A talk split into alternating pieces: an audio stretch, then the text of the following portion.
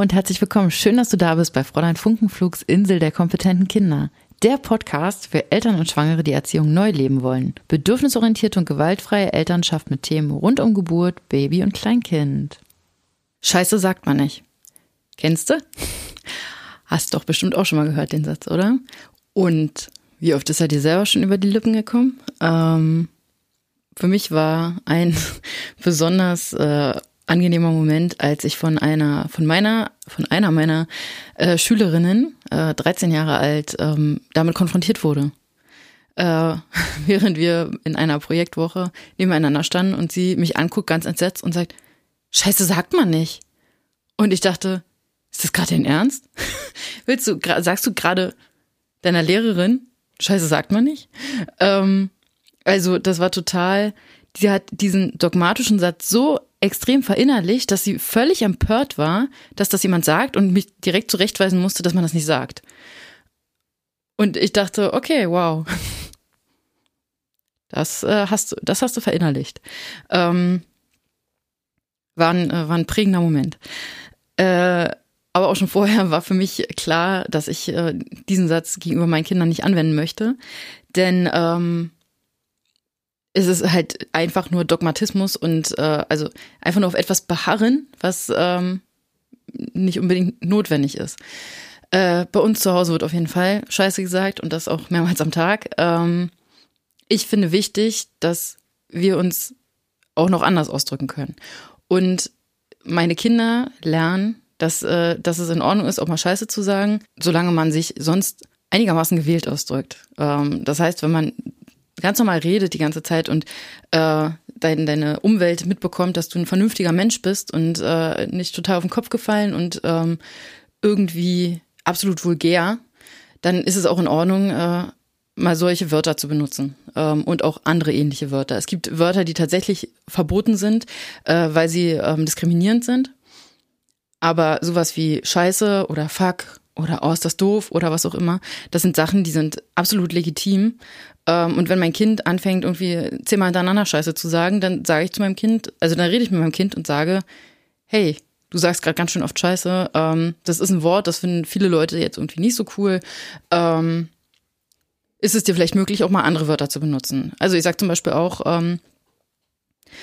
wenn du äh, was richtig, richtig, richtig doof findest, dann kannst du auch sagen, dass das, dass das scheiße ist. Aber das aus Prinzip zu verbieten, ich meine, wie ist das mit den Sachen, die man aus Prinzip verbietet? So ganz störrisch und ähm, darauf beharrend, das sind doch dann die Sachen, die besonders verlockend sind für das Kind, die das Kind dann auch anfängt heimlich zu machen. Und das gilt für alle Dinge. Wenn ich meinem Kind Sachen einfach nur verbiete, ohne, also ohne groß darüber, darüber zu sprechen und vielleicht auch zu erklären, was meine Beweggründe sind, warum mir das so wichtig ist, dass äh, mein Kind das nicht macht, da, da geht es ja auch um, um, andere Aktivitäten zum Beispiel, ähm, dann wird mein Kind vermeiden, das in meiner Gegenwart zu machen. Es wird aber trotzdem diese Dinge machen, aber dann heimlich. Und ich möchte, also ich für mich möchte, dass mein Kind, egal was es angestellt hat, egal was es für einen Mist baut, immer weiß, dass es damit zu mir kommen kann und dass es dafür keine ähm, Zurechtweisung oder Strafen gibt, sondern dass wir darüber reden und dass ich meinem Kind dann auch erklären kann, was mir da, also was daran jetzt irgendwie gesellschaftlich äh, vielleicht nicht in Ordnung ist oder was für die andere Person in dem Fall dann vielleicht nicht, äh, nicht in Ordnung ist. Ich möchte aber dieses Bewusstsein bei meinem Kind von Anfang an da sein haben oder da sein lassen. Ich möchte von Anfang an, dass mein Kind ein Bewusstsein dafür entwickelt. Das kann es aber nur, wenn es auch Bescheid weiß. Wenn mein Kind nicht Bescheid weiß, kann es auch kein, also kann es auch nicht selbst entscheiden, das zu berücksichtigen oder das nicht zu berücksichtigen. Mein Kind ist ja ein selbstständiger kleiner Mensch, der natürlich äh, viele Gepflogenheiten, Normen und Werte in unserer Gesellschaft erst erlernen muss. Aber die kann, kann mein Kind ja nur erlernen, wenn oder verstehen, wenn, äh, wenn es auch eine Erklärung dazu gibt. Und wenn ich einfach nur aus Prinzip sage, das sagt man nicht, dann hat mein Kind überhaupt nichts damit gewonnen und ich übrigens auch nicht. Zumal ich es ja auch selber sage. Ich kann ja meinem Kind Sachen verbieten, die ich selber verwende. Also es war natürlich jetzt irgendwie, also das sind Sachen, die, die stoßen einem gesellschaftlich vielleicht auf, weil das unüblich ist. Aber mein Kind soll sich ja nicht auf die Zunge beißen und es darf auch mal wütend sein und auch mal Scheiße sagen. Und dann auch diese Aussage, Scheiße sagt man nicht. Wer ist dieser Mann? Äh, wieso sagt man Scheiße nicht? Was, was soll dieser Satz eigentlich heißen?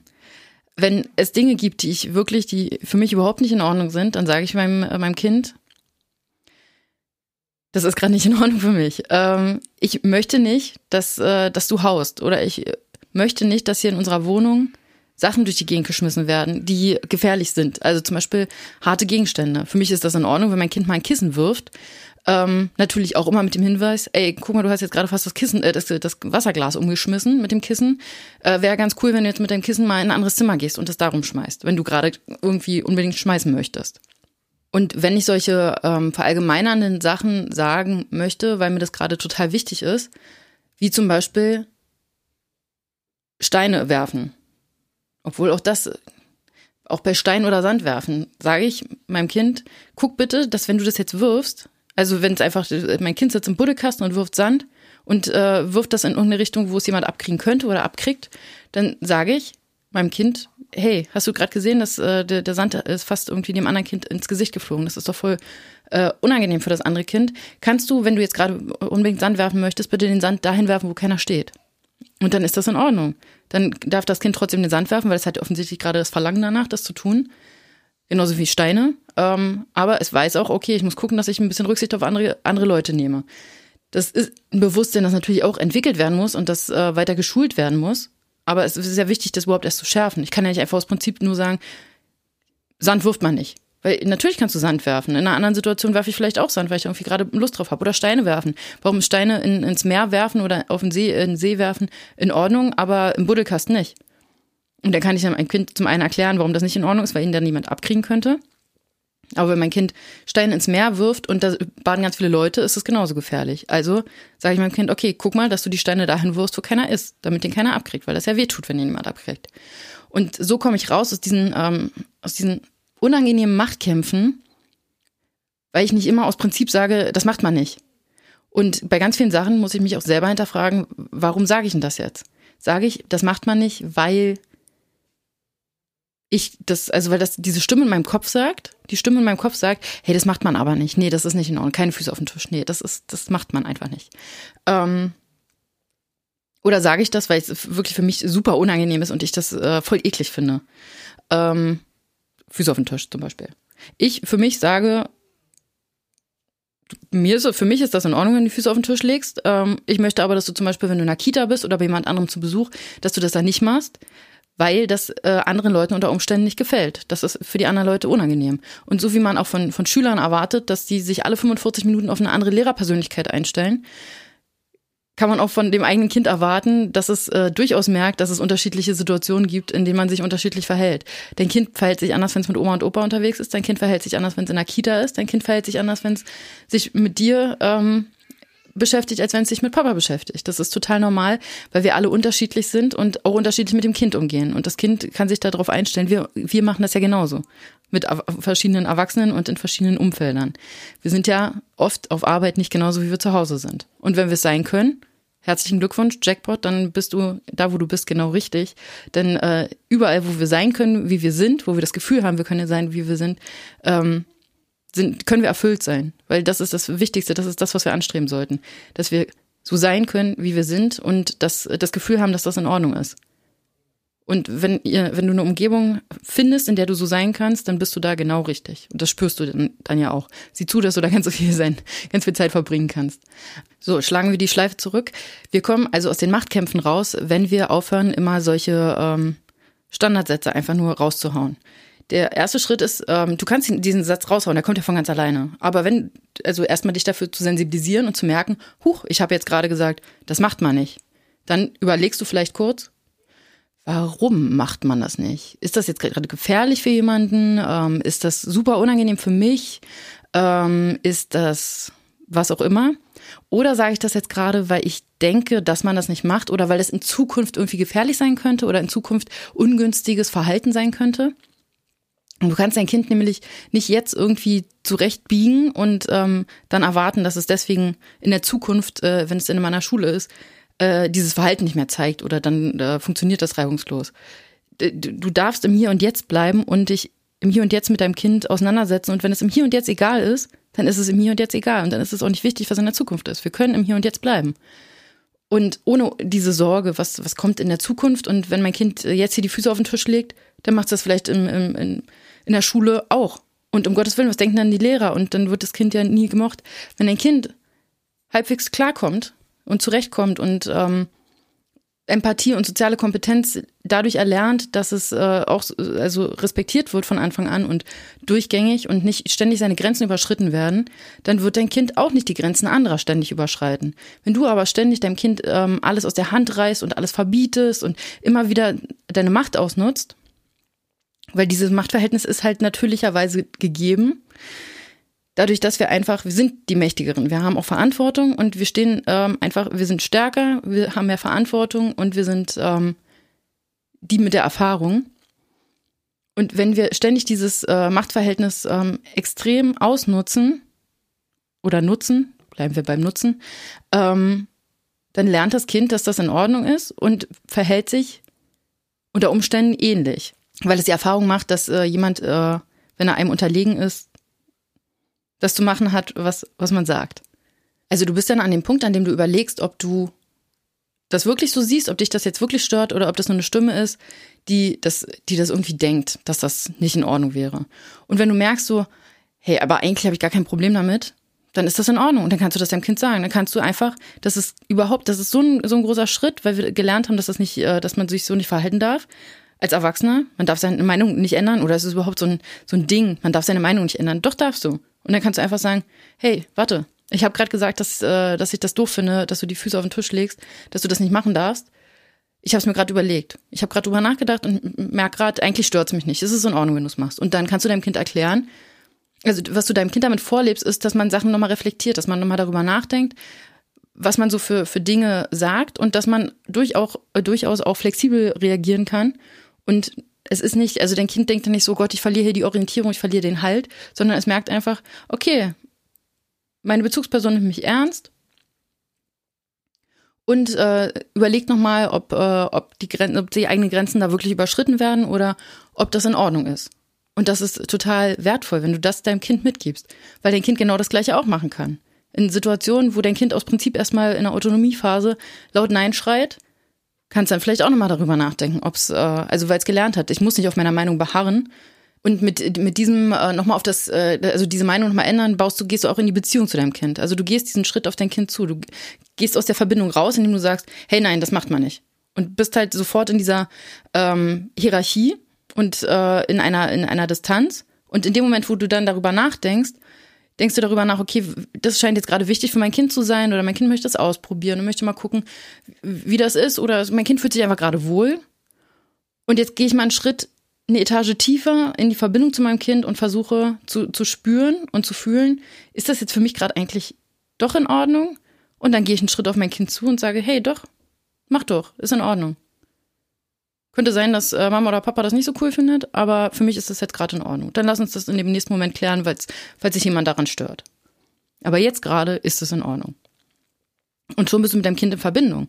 Und so sieht das bei ganz, ganz vielen Sachen aus. Also diese ganzen, das macht man nicht Sätze, sind voll oft einfach so gesellschaftlich geprägt und die sitzen in uns drin, weil wir die so oft gehört haben, sind die so unglaublich selbstverständlich für uns. Und es ist aber richtig wichtig, dass wir die mal in Frage stellen, dass wir darüber nachdenken, ist das jetzt gerade wirklich ein Problem? Also das sind Zukunftsängste. Das ist nichts, worüber wir uns jetzt gerade Sorgen machen müssen, sondern wir machen uns dann Sorgen, wenn es soweit ist, wenn wir an dem Punkt sind, wo es wirklich wichtig ist. Und dann ist es nämlich auch eine Situation, in der wir handeln wollen oder handeln müssen und dann können wir auch ganz anders handeln. Weil wir nämlich in einem Moment handeln müssen, wo es wirklich drauf ankommt, dann handeln wir viel überzeugter und dann ist es für unser Kind auch viel leichter, da mitzugehen. Stattdessen können wir einfach jetzt gerade hier sein und wir können gucken, was hat es denn jetzt gerade für Auswirkungen? Wie schlimm findet mein Kind das jetzt gerade, dass ich das gesagt habe? Wie fühlt sich mein Kind gerade damit? Wie fühle ich mich eigentlich damit? Wollen wir nicht jetzt eigentlich diesen Moment versuchen zu genießen und äh, uns eine schöne Zeit zu machen? Wir müssen uns nicht die ganze Zeit damit belasten, was irgendwann sein könnte. Denn jetzt gerade ist das, was jetzt gerade ist. Also bleib einfach im Hier und Jetzt und spüre, was ist in Ordnung für dich und was ist nicht in Ordnung für dich. Und was können wir jetzt gerade tun, um mit unserem Kind in Verbindung zu sein, ohne es zu erziehen. Weil wir in diesem Moment nicht erziehen müssen, sondern wir können einfach dafür einstehen, wenn wir, wir können auch sagen, ich finde das nicht in Ordnung, dass du die Füße auf den Tisch legst, weil ich es eklig finde. Ich esse hier an dem Tisch und ich möchte nicht, dass du deine Füße, die hier über den Boden laufen, auf den Tisch legst. Das ist für mich wirklich unappetitlich. Und dann kannst du dein Kind auch fragen, verstehst du, was, was ich meine? Und dann könnt ihr vielleicht einen Kompromiss finden. Dann sagt dein Kind vielleicht, na, was ist denn, wenn ich Socken anziehe? Ist es dann in Ordnung für dich? Und dann kannst du überlegen, ist es in Ordnung für mich oder ist es nicht in Ordnung für mich? Und dann könnt ihr darüber reden und ihr könnt ins Gespräch kommen. Natürlich, wenn ein Kind so klein ist, dass ihr noch nicht so richtig ins Gespräch kommen könnt, versteht dein Kind dich trotzdem. Auch wenn dein Kind noch nicht dazu in der Lage ist, das, ähm, das auszudrücken. Das heißt, du kannst aber trotzdem mit deinem Kind sprechen und sagen, das ist gerade nicht in Ordnung für mich. Ich möchte das nicht, weil. Und deinem Kind erklären, warum das nicht in Ordnung für dich ist. Und deinem Kind ganz klar damit zeigen, dass das eine Grenze ist für dich. Also, dass das dann deine eigene Grenze ist und dass du das nicht möchtest. Und du darfst für diese Grenze einstellen. Und es ist auch in Ordnung, wenn das Kind das nicht in Ordnung findet.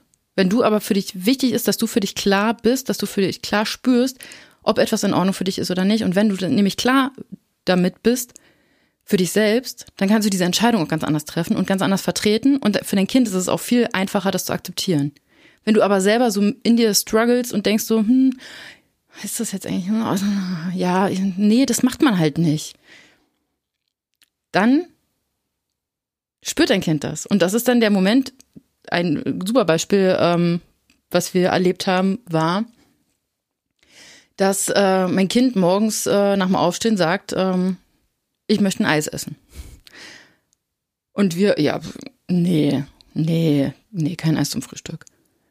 Nochmal fragen? Ich würde aber voll gern Eis essen. Ja, nee, das, das können wir nicht machen. Früh, wir frühstücken erstmal und danach gibt's ein Eis, okay? Ich will aber jetzt ein Eis. Nee, das ist, nee, das geht nicht, das ist nicht in Ordnung. Du, du, du kannst jetzt kein Eis essen. Wir müssen erstmal was Richtiges essen und danach kannst du ein Eis essen. Das ist doch in Ordnung.